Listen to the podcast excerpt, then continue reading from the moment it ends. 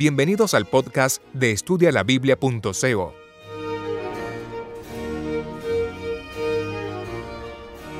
Estudio del capítulo tercero del libro de Daniel.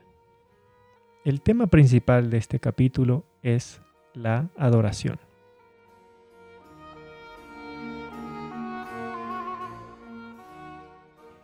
En el, capítulo segundo de Daniel vimos que ahí teníamos la base de la profecía. Y dijimos que era como construir una casa. Y, y, el capítulo segundo era la base de esa casa. Es la base profética. El capítulo 3 no es un capítulo que agrega algo a esta base. No es una línea profética. Pero sin embargo es una historia que tiene un carácter profético. Vamos a los primeros dos versículos del capítulo tercero. En estos primeros dos versículos tenemos que el rey Nabucodonosor de Babilonia mandó construir una estatua de oro de 60 codos de alto, es decir, unos 27 metros de altura, y unos 6 codos de ancho, es decir, unos 2.7 metros de ancho y la hizo construir en el campo de Dura. Luego, el rey mandó llamar a la clase gobernante del reino para que viniese a la inauguración de esta imagen, de esta estatua. Vamos a leer en el libro Profetas y Reyes, en la página 369, desde el párrafo 2. El rey había reconocido el poder de Dios al decir a Daniel, ciertamente que el Dios vuestro es Dios de dioses y el descubridor de los misterios. Eso es en Daniel 2, versículo 27. Después de esto, Nabucodonosor sintió por un tiempo la influencia del temor de Dios, pero su corazón no había quedado limpio de ambición mundanal, ni del deseo de ensalzarse a sí mismo. La prosperidad que acompañaba su reinado le llenaba de orgullo. Con el tiempo dejó de honrar a Dios y resumió su adoración de los ídolos con mayor celo y fanatismo que antes. Las palabras, tú eres aquella cabeza de oro, eso es Daniel 2, versículo 38, habían hecho una profunda impresión en la mente del gobernante. Los sabios de su reino, valiéndose de esto y de su regreso a la idolatría, le propusieron que hiciera una imagen similar a la que había visto en su sueño y que la levantase donde todos pudiesen contemplar la cabeza de oro que había sido interpretada como símbolo que representaba su reino. Agradándole la halagadora sugestión, resolvió llevarla a ejecución e ir aún más lejos en vez de reproducir la imagen tal como la había visto, iba a superar el original. En su imagen no habría descenso de valores desde la cabeza hasta los pies, sino que se le haría por completo de oro para que toda ella simbolizara a Babilonia como reino eterno, indestructible y todopoderoso, que quebrantaría y desmenuzaría todos los demás reinos y perduraría para siempre.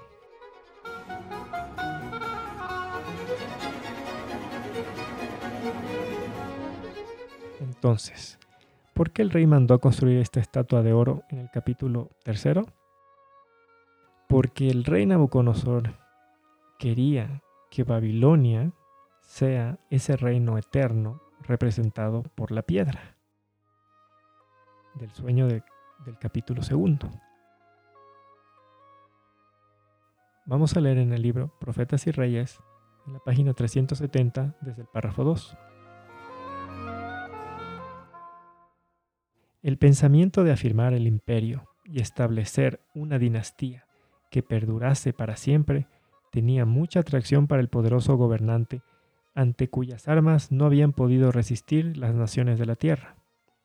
Olvidando las providencias notables relacionadas con el sueño de la gran imagen, y olvidando también que por medio de su siervo Daniel, el Dios de Israel había aclarado el significado de la imagen, y que en relación con esta interpretación los grandes del reino habían sido salvados de una muerte ignominiosa, olvidándolo todo, menos su deseo de establecer su propio poder y supremacía, el rey y sus consejeros de Estado resolvieron que por todos los medios disponibles se esforzarían por exaltar a Babilonia como suprema y digna de obediencia universal. La representación simbólica por medio de la cual Dios había revelado al rey y al pueblo su propósito para con las naciones de la tierra, iba a emplearse para glorificar al poder humano. La interpretación de Daniel iba a ser rechazada y olvidada. La verdad iba a ser interpretada con falsedad y mal aplicada. En esta forma, mediante las maquinaciones de hombres ambiciosos, Satanás estaba procurando estorbar el propósito divino en favor de la familia humana. El enemigo de la humanidad sabía que la verdad, sin mezcla de error, es un gran poder para salvar, pero cuando se usa para exaltar al yo y favorecer los proyectos de los hombres, llega a ser un poder para el mal.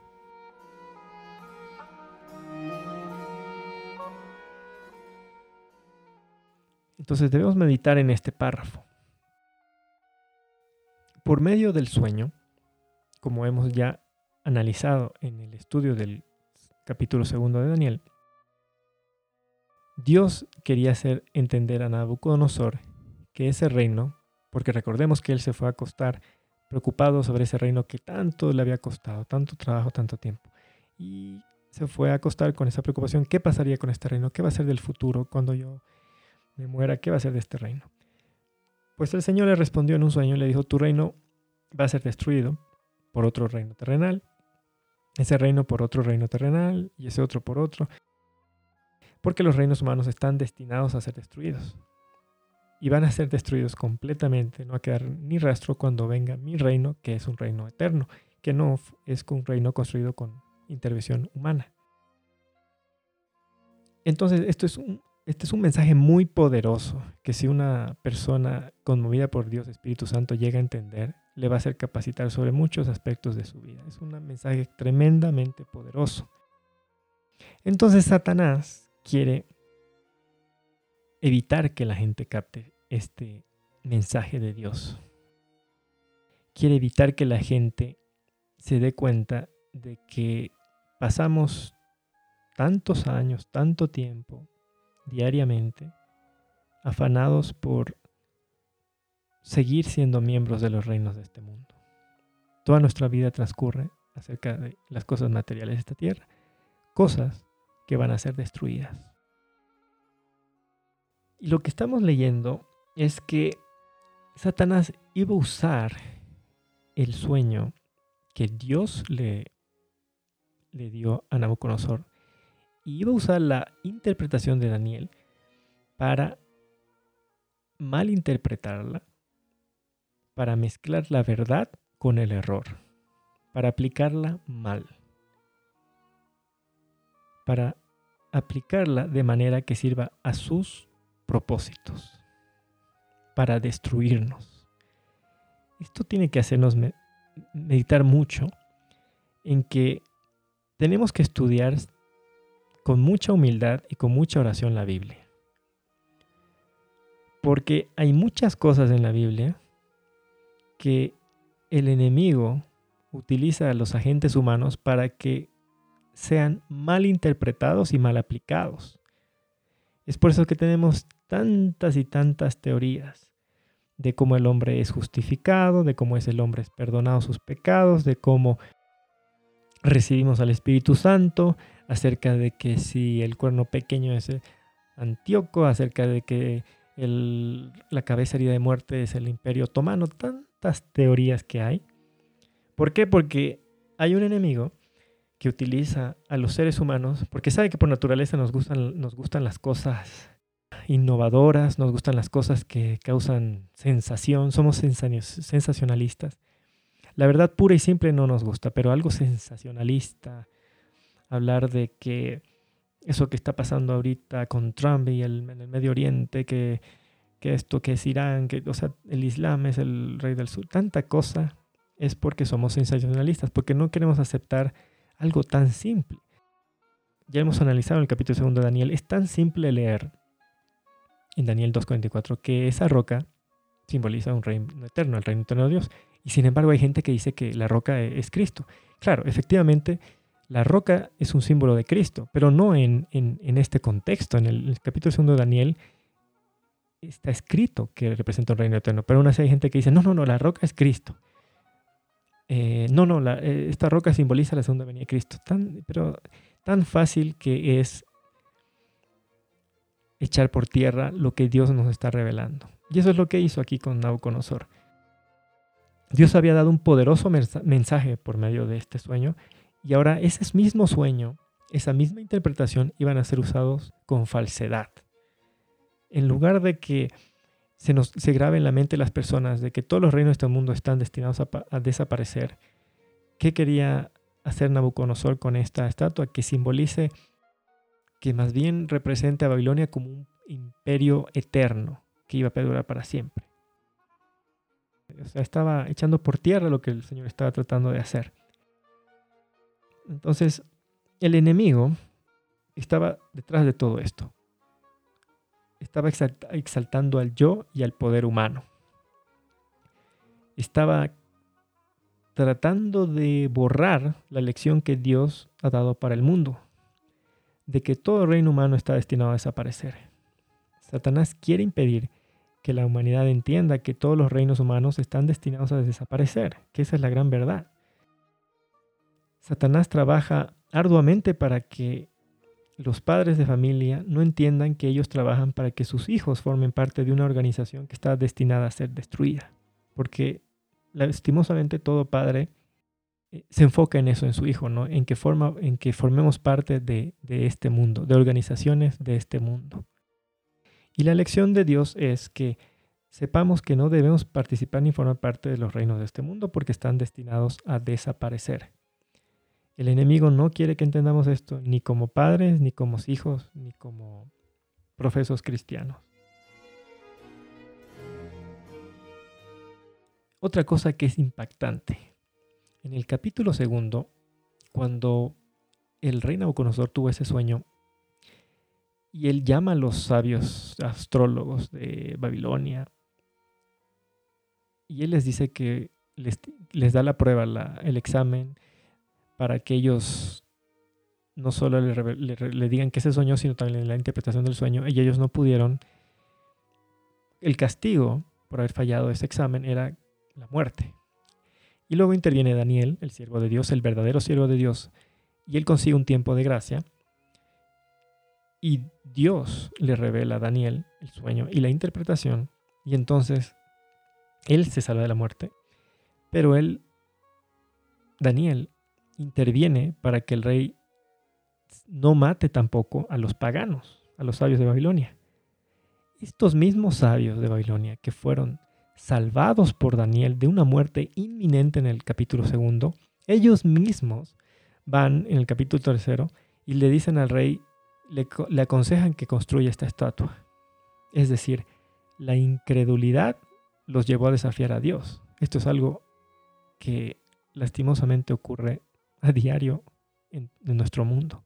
Es impresionante cómo los seres humanos somos incrédulos y desafiantes a Dios.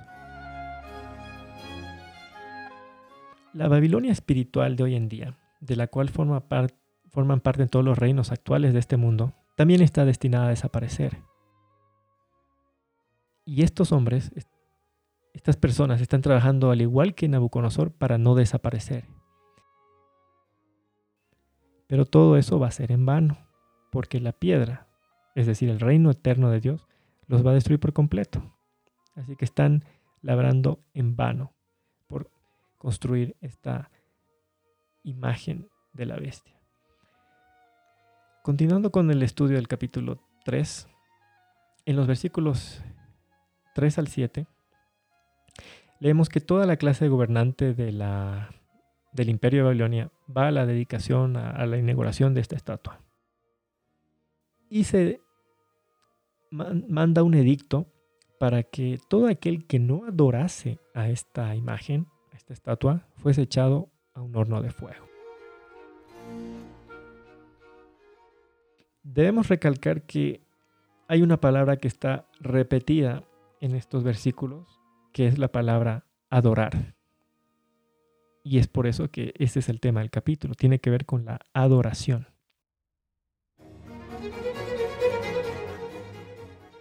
Este decreto que saca el imperio de Babilonia es un decreto de carácter religioso, pero lo está decretando un poder civil, no un poder religioso, porque el rey de Babilonia no era un sacerdote, era simplemente un rey terrenal.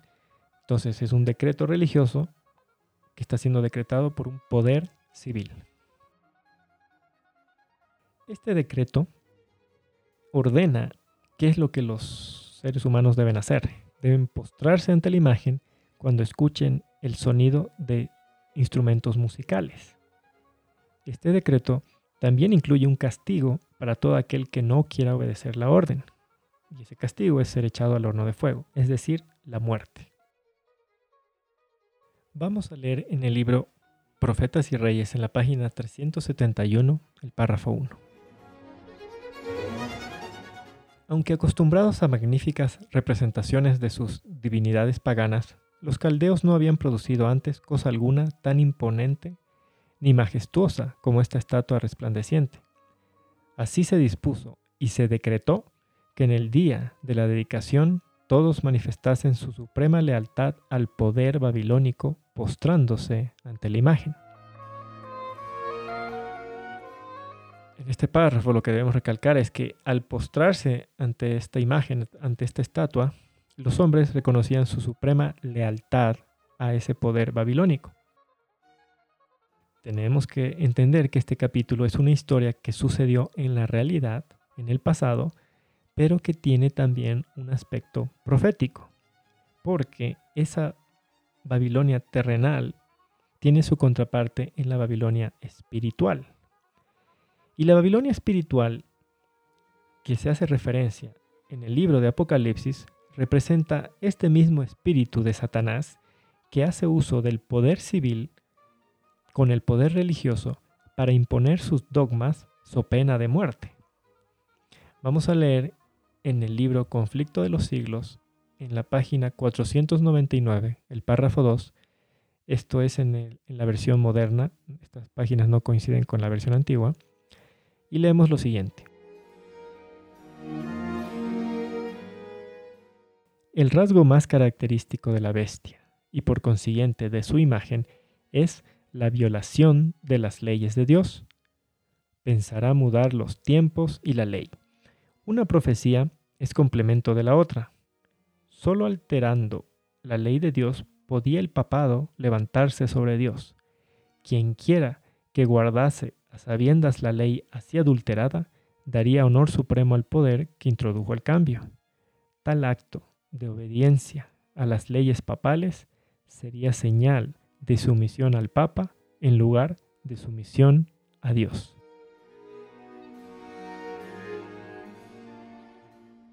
Si el hombre, si el ser humano santifica conscientemente el domingo como día de reposo, como día de adoración, le está dando el honor supremo al poder que adulteró la ley de Dios y cambió el cuarto mandamiento, que cambió el día santo del séptimo día al primer día de la semana.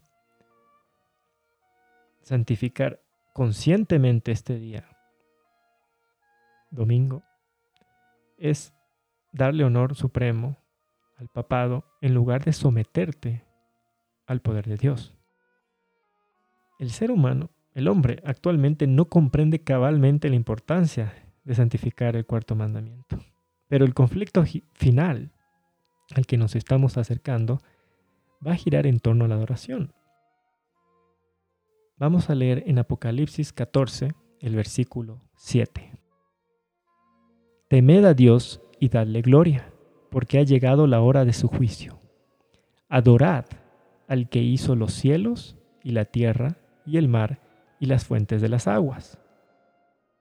Ha caído, ha caído Babilonia, la grande. Todas las naciones han bebido del vino de la furia de su fornicación. Si alguno adora a la bestia y a su imagen y recibe su marca en la frente o en la mano, él también beberá del vino del furor de Dios que ha sido vertido puro en la copa de su ira. Apocalipsis 14, versículos 8 al 9. El cuarto mandamiento tiene una conexión impactante con Apocalipsis 14, 7, porque está escrito, acuérdate del día del sábado para santificarlo, porque en seis días Jehová hizo los cielos, la tierra, el mar y todo lo que hay en ellos, y reposó en el séptimo día. Por eso Jehová bendijo el día del sábado y lo santificó. Éxodo 20 de los versículos 8 al 11.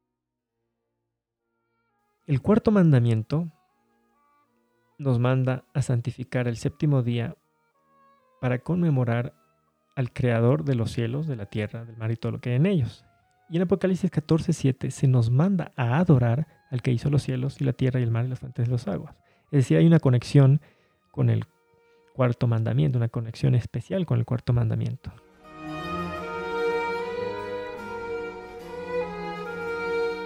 ¿Qué más es importante recalcar? Es importante recalcar que el rey Nabucodonosor utilizó la música para que todos se postren ante la imagen. Y esta música era una música de carácter religioso. Era una música que se estaba siendo usada para la adoración de esta imagen. Vamos a leer en el comentario bíblico 7a la página 417 en la segunda columna. Se repetirá la historia. Será ensalzada la falsa religión. El primer día de la semana, que no tiene ninguna santidad, será erigido como la imagen de Babilonia. Todas las naciones rendirán culto a la imagen de Babilonia. El decreto deberá ser promulgado en todo el mundo. El poder civil debe hablar como la voz de un dragón.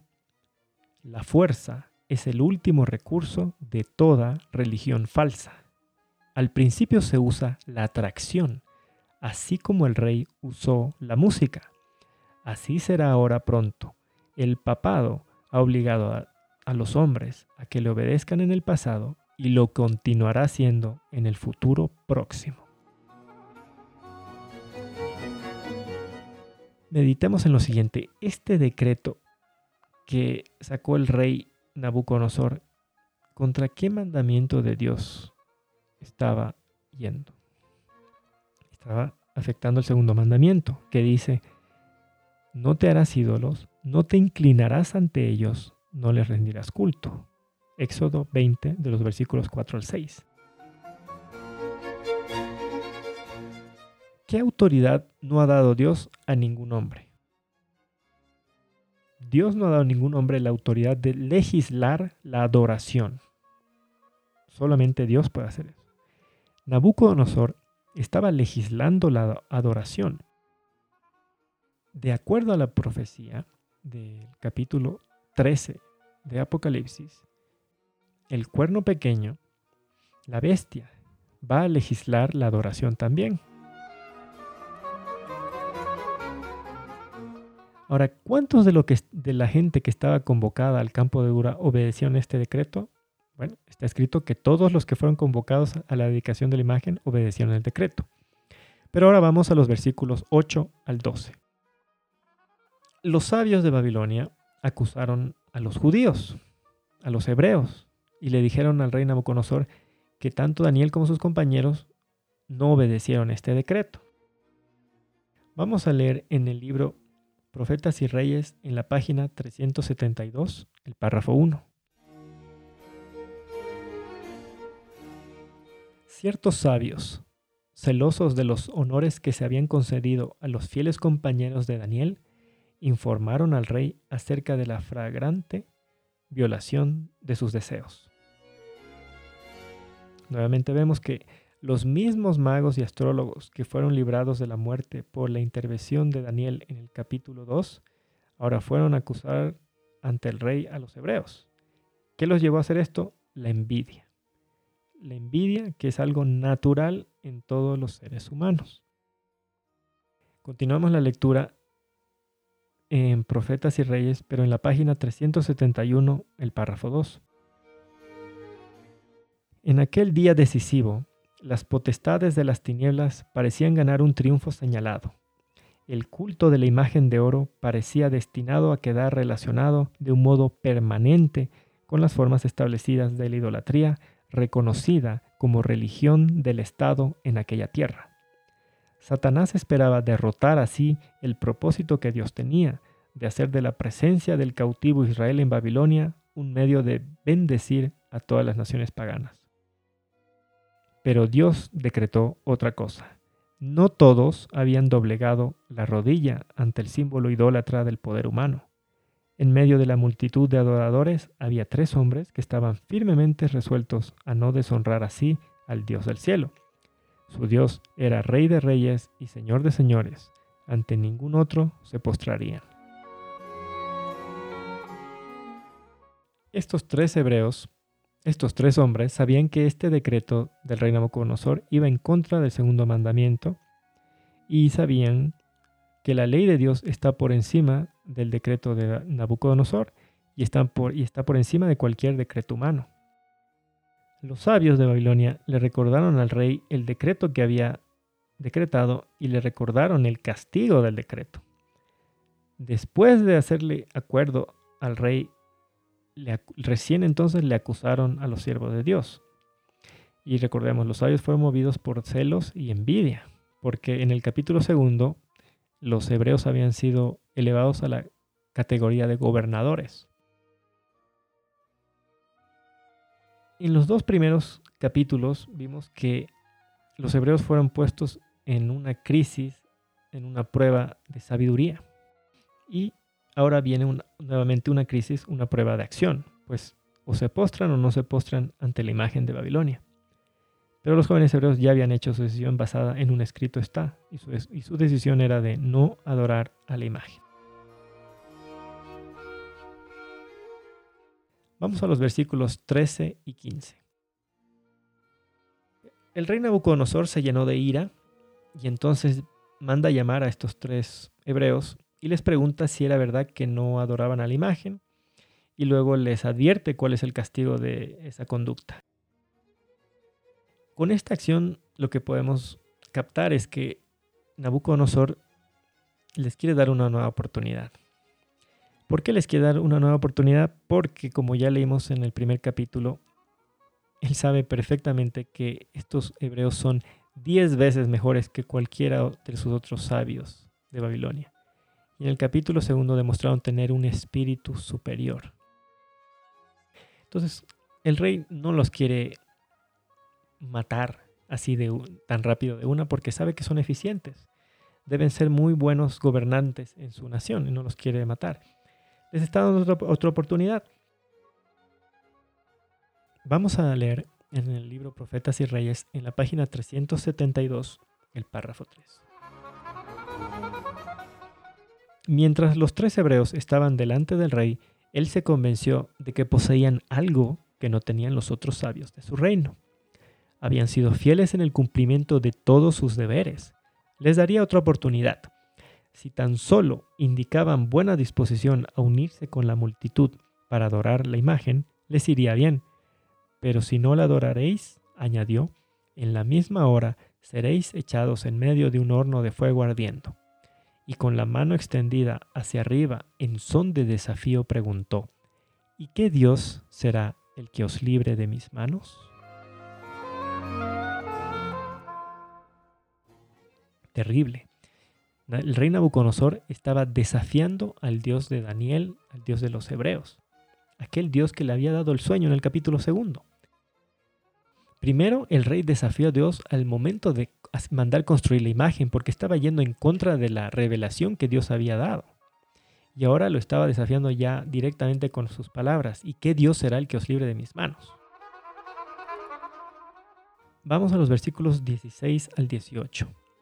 Aquí viene la respuesta de los jóvenes hebreos. nuestro Dios puede librarnos del fuego ardiente y de tu mano. Y no adoraremos a la estatua que tú has levantado.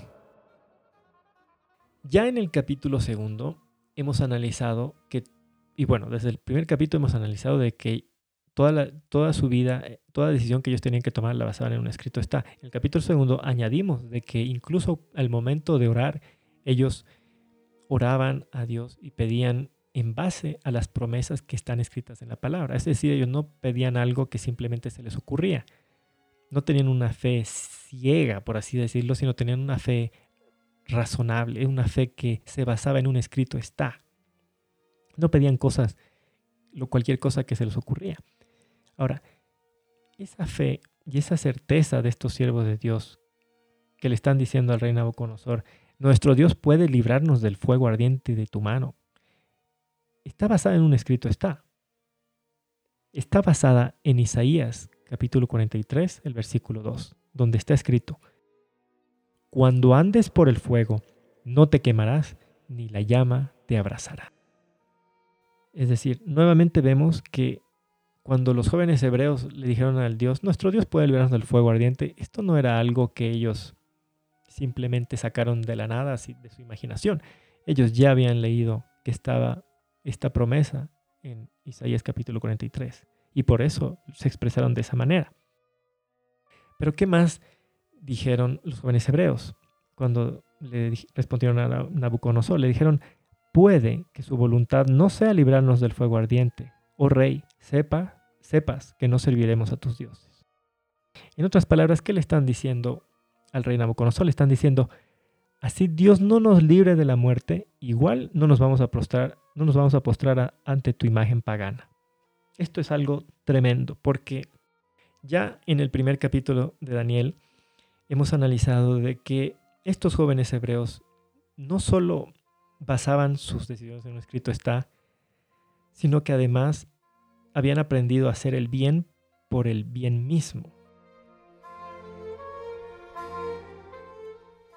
La promesa de Dios estaba en Isaías 43.2. Cuando andes por fuego no te quemarás ni, la llama te abrazará. Entonces ellos dicen, ellos se ven ante esa situación de ser lanzados al horno de fuego y dicen, nuestro Dios puede librarnos del fuego ardiente.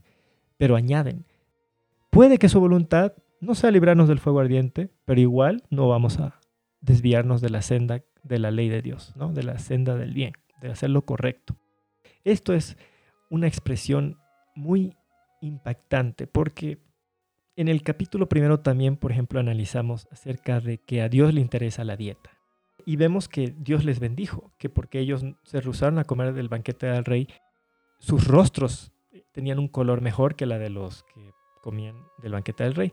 Y que además tuvieron sabiduría diez veces mejor que la de los otros que no siguieron las normas de Dios. Pero ¿qué puede pasar? Imaginemos una persona que decide probar lo que está escrito en la Biblia y, dice, bueno, voy a dejar de comer carne porque voy a obedecer la dieta que Dios le ha asignado al ser humano, la dieta original. Perfecto. Imaginemos que esa persona aparece luego con anemia, por ejemplo. Entonces, ¿qué va a decir? Va a decir fácilmente, ah, no que, no que iba a ser bendecido por seguir esta dieta bíblica, no que Dios bendice a los que, ¿cómo estoy aquí con anemia? ¿Cómo estoy con estos problemas de salud? O sea, los seres humanos fácilmente, cuando empezamos a querer a obedecer lo que Dios dice en su palabra, a la menor prueba, a la menor, en el, mejor, en el primer problema que tenemos, inmediatamente queremos retroceder y decir, y reclamarle a Dios, ¿Cómo? A ver, yo empecé a guardar, yo, estoy guardando el sábado y no me bendices. Yo estoy haciendo esto y mira cómo estoy. Estoy obedeciendo las leyes de la salud, estoy cuidando mi dieta y mira, sí, estoy con anemia. Esto es una obediencia servil, es obedecer a Dios para recibir un premio, por amor al premio o por temor al castigo, no es una obediencia verdadera y voluntaria. No lo es. Cuando estos jóvenes hebreos le dicen al rey, sabes que nuestro Dios puede librarnos del fuego ardiente y de tu mano, y a la vez le dicen, Pero puede que su voluntad sea no librarnos del fuego ardiente, pero igual le vamos a obedecer. Es decir, ellos no obedecían por esperar algo a cambio de Dios. Ellos hacían el bien por el bien mismo. Ellos no estaban declarándole al rey que ellos no iban a postrarse ante la imagen porque sabía que Dios les iba a premiar librándonos del horno del fuego, sino que ellos dijeron, Dios nos puede librar de este horno de fuego, pero si no lo hace, igual vamos a seguir adorando a Jehová. Es decir, ellos tenían una fe, no solo en las promesas de Dios, pero también una fe en el amor, en la justicia, en la misericordia de Dios.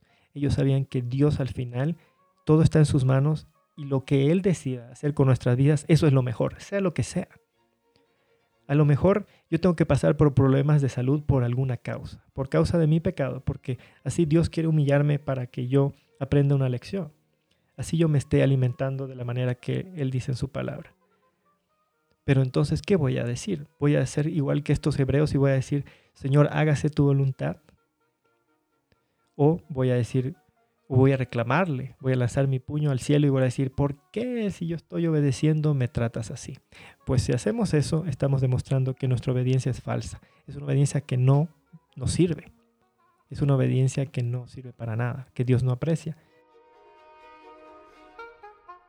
Aparte que en la alimentación hay que tomar en cuenta muchos aspectos. No es simplemente no se puede decir voy a dejar de comer carne y con eso ya voy a estar sano. O sea, hay que aprender a alimentarse, hay que aprender a combinar los alimentos. Eh, la alimentación es algo que uno tiene que informarse mucho antes de simplemente, no es simplemente dejo de comer carne y ya todo va a ser color de rosa, voy a estar sanito. O sea, hay que tomar en cuenta muchas cosas, hay que tomar en cuenta si uno tiene algún tipo de enfermedad, es algo muy complejo. Pero sin embargo, muy fácilmente el ser humano que recapacita en cuanto a la dieta bíblica original, inmediatamente trata de poner excusas. ¿Por qué ponemos excusas?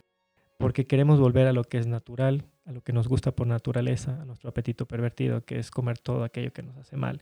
Y porque también tenemos una, por naturaleza odiamos la ley de Dios. Entonces, si Dios dice blanco, nosotros queremos negro como sea. Como sea, queremos llevarle la contra a Dios. Entonces, si Dios dice esto, nosotros queremos lo otro. Pero estos jóvenes hebreos habían aprendido a vivir de toda palabra que sale de la boca de Dios, tenían fe en sus promesas y no obedecían porque ellos esperaban ser bendecidos por Dios. Es como aquel hombre que da el diezmo para que piensa que, va a ser bendecido por Dios, que Dios le va a dar más dinero, le va a dar plata. Si estás dando el diezmo porque quieres que Dios te bendiga, estás haciéndolo mal. Si estás dejando de comer carne porque quieres que Dios te bendiga, cualquier cosa que hagas, guardar el sábado, cualquier cosa que hagas, eh, escuela sabática, obra misionera, si tú lo estás haciendo para que Dios te, premie, estamos mal. Pero estos jóvenes hebreos estaban bien. Ellos entendían claramente que, que a Dios lo que le agrada es que hagamos el bien por el bien mismo, por un principio, no por amor al premio ni por temor al castigo.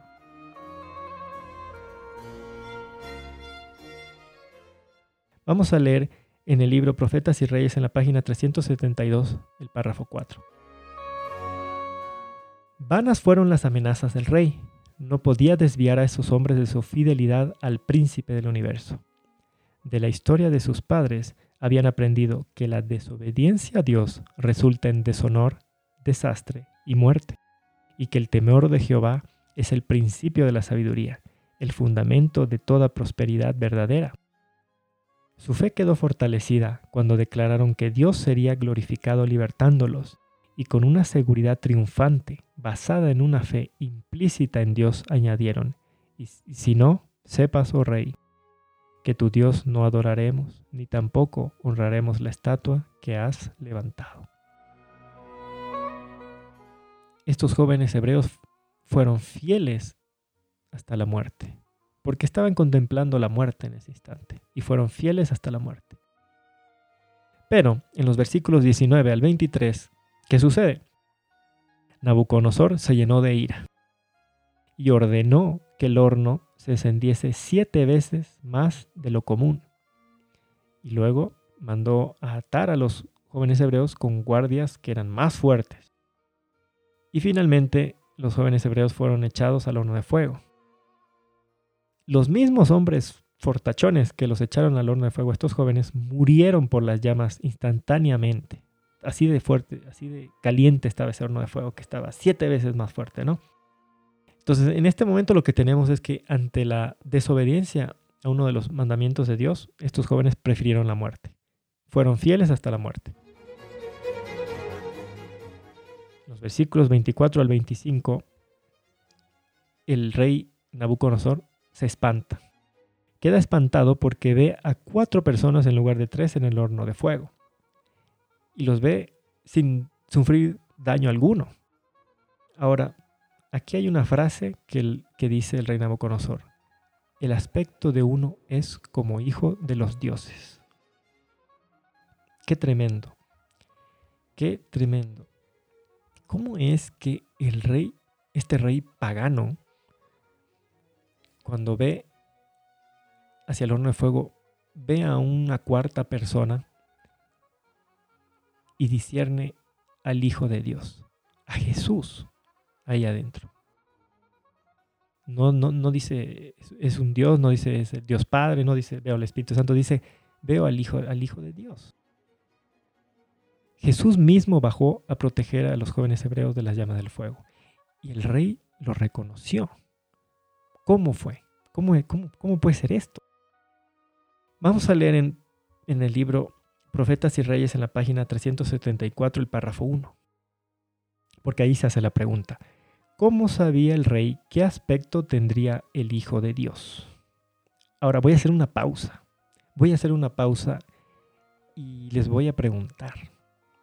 Porque la primera vez que yo medité en este versículo, yo me pregunté, yo me hice esta pregunta, ¿cómo sabía el rey qué aspecto tiene el Hijo de Dios?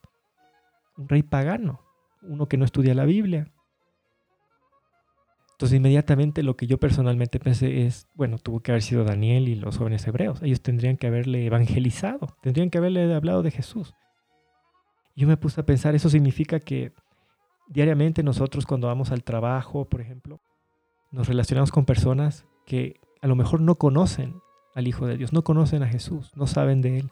Y nosotros es nuestro deber hablarles.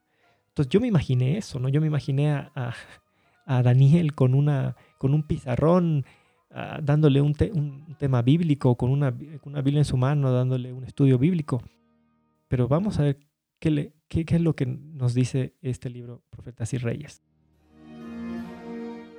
¿Cómo sabía el rey qué aspecto tendría el Hijo de Dios? En su vida y carácter, los cautivos hebreos que ocupaban puestos de confianza en Babilonia habían representado la verdad delante de él. Cuando se les pidió una razón de su fe, la habían dado sin vacilación. Con claridad y sencillez habían presentado los principios de la justicia, enseñado así a aquellos que los rodeaban acerca del Dios al cual adoraban. Les habían hablado de Cristo, el Redentor, que iba a venir, y en la cuarta persona que andaba en medio del fuego, el rey reconoció al Hijo de Dios. Qué tremendo.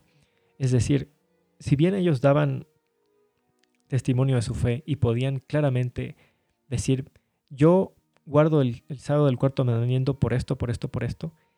La razón principal por la que el rey pudo discernir a Cristo en ese horno de fuego, en esa cuarta persona, fue porque en su vida, en el carácter, los hebreos habían representado la verdad. Es decir, estos no eran hombres que solo tenían conocimiento teórico, porque es muy fácil tener conocimiento teórico. Pero ¿qué hay acerca de vivir una vida cristiana? De desarrollar un verdadero carácter cristiano. Qué impactante es pensar que una persona pueda ser convertida a Cristo no por un sermón ni por un estudio bíblico, sino por el carácter de un verdadero cristiano. Qué tremendo. Pero eso ya lo hemos analizado desde el primer capítulo de Daniel, que Daniel y los jóvenes hebreos fueron inculcados desde su niñez de que ellos eran representantes de Dios en un imperio ateo, un imperio pagano. Eran representantes. Ellos tenían un deber. Y, y ese mismo deber tenemos nosotros que profesamos ser el pueblo de Dios. Porque nosotros profesamos ser el pueblo de Dios. Y si somos verdaderamente el pueblo de Dios? ¿Acaso no somos representantes de Dios? Entonces, ¿qué, impresión estamos dando a las demás personas que a lo mejor no, no tienen nuestra misma fe, que no, a lo mejor no creen en, en Jesús? ¿Qué impresión les estamos dando con nuestras vidas? ¿Qué tipo de vida llevamos? ¿Estamos llevando una vida que hace que las demás personas quieran conocer al Dios de Israel, al Salvador, al Redentor de este mundo? ¿O más bien los estamos alejando y estamos haciendo que ellos digan, ah, sí son todos los cristianos, dicen pero no hacen? O sea, qué tremendo. En su vida y su carácter, los los cautivos hebreos habían representado la verdad delante del rey de Babilonia. Y así él pudo discernir, pudo conocer a Cristo, lo reconoció en esa cuarta persona que vio en el horno de fuego. Otra lección importante es de que cuando los hijos de Dios están en una crisis, el Señor está con ellos. El Señor está con nosotros. Tenemos que tener en mente esto. Cuando estos tres jóvenes hebreos fueron lanzados al horno de fuego, allí estaba Jesús. Ahí estaba con ellos. El Señor está con nosotros. Quizá nuestros ojos no lo pueden ver, pero tenemos que tener fe. Nuestro Salvador está con nosotros. En los versículos 26 al 30, Nabucodonosor se, se, acercó al horno y llamó a los jóvenes judíos. Estos salieron y toda la gente que estaba reunido presenciando esta escena se acercó. Y todos se percataron de que el fuego no tuvo absolutamente ningún efecto en ellos. Ni siquiera la ropa quedó chamuscada ni oliendo a fuego, no tenían ni olor a fuego. Entonces, ¿qué hizo el rey? El rey alabó al Dios verdadero y, luego hizo una confesión pública. Sea bendito el Dios de ellos. La estatua, esta imagen portentosa, gloriosa que hizo el rey Nabucodonosor, una estatua de oro, imponente, impresionante, quedó olvidada. La estatua quedó completamente olvidada, pues toda la atención de toda la gente que se congregó a adorar esta estatua estaba concentrada en estos tres jóvenes hebreos que fueron lanzados al horno de fuego y salieron sin daño, sin daño alguno. Vamos a leer en el libro Profetas y Reyes, en la página 374, el párrafo 4. Olvidada quedó la gran imagen de oro, levantada con tanta pompa. En la presencia del Dios viviente, los hombres temieron y temblaron. El rey Nabucodonosor aprendió que Dios, nuestro Dios, es un Dios todopoderoso. Por eso dijo, por cuanto no hay Dios que pueda librar como éste. Nuevamente, así como en el capítulo segundo, estamos viendo que el Señor estaba tratando de convertir a Nabucodonosor, ya por segunda vez. Pero así como en el capítulo segundo, aquí en el capítulo tercero, que dice el rey Nabucodonosor? Bendito sea el Dios de ellos. ¿No? No dice mi Dios, dice el Dios de ellos, el Dios de ustedes no se había convertido todavía. Nabucodonosor estaba mal desde un principio, pues Dios no permite legislar la adoración. Dios es el, único que puede hacer eso. Y, el rey había sacado un decreto de carácter religioso, siendo un poder civil. Entonces ya en un principio estaba mal, pero aquí, ahora vuelve a hacer lo mismo, porque leemos que nuevamente el rey emite un decreto de carácter religioso. Estaba bien que Nabucodonosor haga una confesión pública al Dios verdadero, pero luego saca otro decreto de carácter religioso. Y Dios no acepta legislar la adoración, ni aunque sea adoración al Dios verdadero, a Dios mismo. ¿Por qué? Porque Dios no usa la fuerza para que le adoren. Solamente la falsa religión usa la fuerza para obligar la adoración. Pero la religión verdadera nunca va a forzar la mente ni la razón de nadie ni la voluntad de nadie. Vamos a leer en Profetas y Reyes en la página 375 el párrafo 3. Era correcto que el rey hiciese una confesión pública y procurar exaltar al Dios de los cielos sobre todos los demás dioses, pero al intentar obligar a sus súbditos a hacer una confesión de fe similar a la suya y a manifestar la misma reverencia que él, Nabucodonosor se excedía de su derecho como soberano temporal Nunca compele Dios a los hombres a obedecer. Deja a todos libres para elegir a quién quieren servir. Dios no usa la fuerza para que le obedezcamos. Si le vamos a obedecer, Dios desea que sea una obediencia voluntaria, no porque así es que si en mi grupo religioso no comen carne, entonces yo no como carne. No, eso no, eso no es una obediencia voluntaria, es por un principio. El rey estaba mal en querer obligar a la gente a adorar a Jehová. Dios nos muestra el bien y el mal y luego nosotros tenemos que elegir si queremos obedecer o desobedecer. ¿Qué más tenemos que entender? Porque esta es una historia profética. Todo lo que Nabucodonosor hizo, desde utilizar la música hasta legislar la adoración, todo eso es profético. Es algo que se tiene que repetir nuevamente cuando, a medida que nos acerquemos al final del conflicto. La música va a ser utilizada como un medio para llevarnos a la adoración de la bestia y de su imagen. Entonces, qué importante debe ser que le pidamos a Dios discernimiento para poder entender qué tipo de música le agrada a Dios y qué tipo de música es la música que ha sido escrita no por el Espíritu Santo, sino por el espíritu del enemigo. Porque solo hay dos espíritus, no hay un neutro, no hay forma que el ser humano se quede vacío. O tenemos al Espíritu Santo o no, o tenemos a los, somos sinagoga de Satanás, como está escrito. Entonces, ¿quién está componiendo esa música? Y hay mucha gente que piensa que solo es cuestión de letra. ¿Será que solo es cuestión de letra? Bueno, que el Señor nos dé sabiduría y este, esto es algo que seguramente tomaremos en, en otro podcast, en otro estudio, pero por ahora mantengamos esto en mente, que Satanás aquí en Babilonia utilizó la música como un medio de llevar a la gente a adorar a su imagen. Y como hemos mencionado, esto es una historia profética. ¿Por qué? Porque en Apocalipsis 13, de los versículos 15 al 17, también vemos un decreto. Un decreto que manda matar a todo aquel que no adore, no adore a la imagen de la bestia. Que nadie pueda comprar ni vender si no tiene la marca de la bestia. Es decir, esto que ya está mencionado en el Antiguo Testamento, vemos que vuelve, va a volver a ocurrir en el, en el Nuevo Testamento. Leamos en el libro Profetas y Reyes en la página 376, el párrafo 2. Importantes son las lecciones que debemos aprender de lo experimentado por los jóvenes hebreos en la llanura de Dura. En esta época nuestra, muchos de los siervos de Dios, aunque inocentes de todo mal proceder, serán entregados para sufrir humillación y ultrajes a manos de aquellos que, inspirados por Satanás, están llenos de envidia y fanatismo religioso.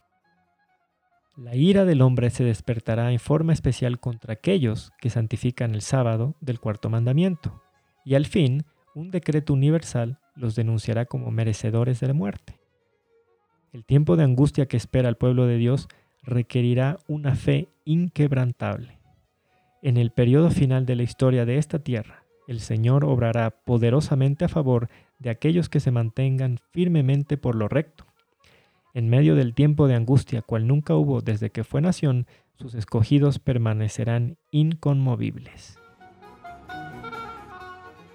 En nuestra época también serán entregados los hombres que quieran obedecer la ley de Dios y quieran santificar el cuarto mandamiento. El decreto de la ley dominical universal hará a todos ellos merecedores de muerte. Y, y hemos leído, los siervos de Dios requerirán una fe inquebrantable. Esa fe es algo sobrenatural. Por naturaleza no, no tenemos fe. a la menor prueba que el Señor nos hace pasar, a la menor dificultad, inmediatamente nosotros nos revelamos y mostramos que no tenemos fe en Dios realmente. Lo mismo pasó con Abraham, ¿no? Él es el padre de la fe, pero pasó varias pruebas en las que él demostró que no tenía fe en Dios, ¿no? Cuando llevó a, su mujer a Egipto y el rey quiso tomarla, él ahí no demostró fe estuvo a punto de entregar a su mujer, pero el Señor intervino de manera sobrenatural para evitar esto. Entonces hay varias pruebas de fe que tuvo Abraham hasta que finalmente llega la última donde el Señor le manda a sacrificar a su hijo. Y en esa prueba él tuvo que desarrollar y mostrar el desarrollo de esa fe inquebrantable. Asimismo, nosotros seguramente en este tiempo de gracia que el Señor nos está dando antes de la crisis final, estamos siendo probados diariamente. ¿Para qué? Para que desarrollemos esa fe necesaria, esa fe inquebrantable para la crisis final. Porque no tenemos esa fe inquebrantable por naturaleza. Por naturaleza somos incrédulos. Así como esos sabios de Babilonia, así como ese rey de Babilonia que en lugar de aceptar la revelación de, Dios en el sueño de Nabucodonosor, quisieron reemplazar la, interpretación, quisieron sacar su, su, propia conclusión a la profecía y decir, nosotros queremos que esto sea así, que Babilonia sea el reino eterno, que no hay un reino eterno de Dios que va a destruir todos los reinos de este mundo. Estaban luchando contra Dios por incredulidad, también por envidia, por celos, y vemos que al final resultaron humillados. La, estatua de Babilonia quedó olvidada, quedó en el olvido, hecho polvo, cuando Dios hizo su maravilloso rescate de estos jóvenes hebreos. Todo el mundo quedó atemorizado, porque se dieron cuenta que hubo una intervención divina y sintieron miedo porque ellos estaban adorando a un ídolo, no al Dios verdadero. En este capítulo también vemos que el espíritu de Satanás es el que utiliza el poder civil para sacar un decreto de carácter religioso. No es, no es Dios, es el espíritu de Satanás. Y, vemos que Satanás tiene un método. Satanás primero trata de apelar a la razón. Porque cuando Nabucodonosor les habla a los hebreos, les dice, ¿es verdad que no honráis a mi estatua? Está apelando a la razón. Luego apela al sentimiento. Cuando dijo, caliente en el horno siete veces más de lo normal, está apelando al sentimiento. Cuando no le funciona ni la razón ni el sentimiento, el, sentimentalismo, que viene, apela a la fuerza, ¿no? Porque ahí fueron echados al horno de fuego.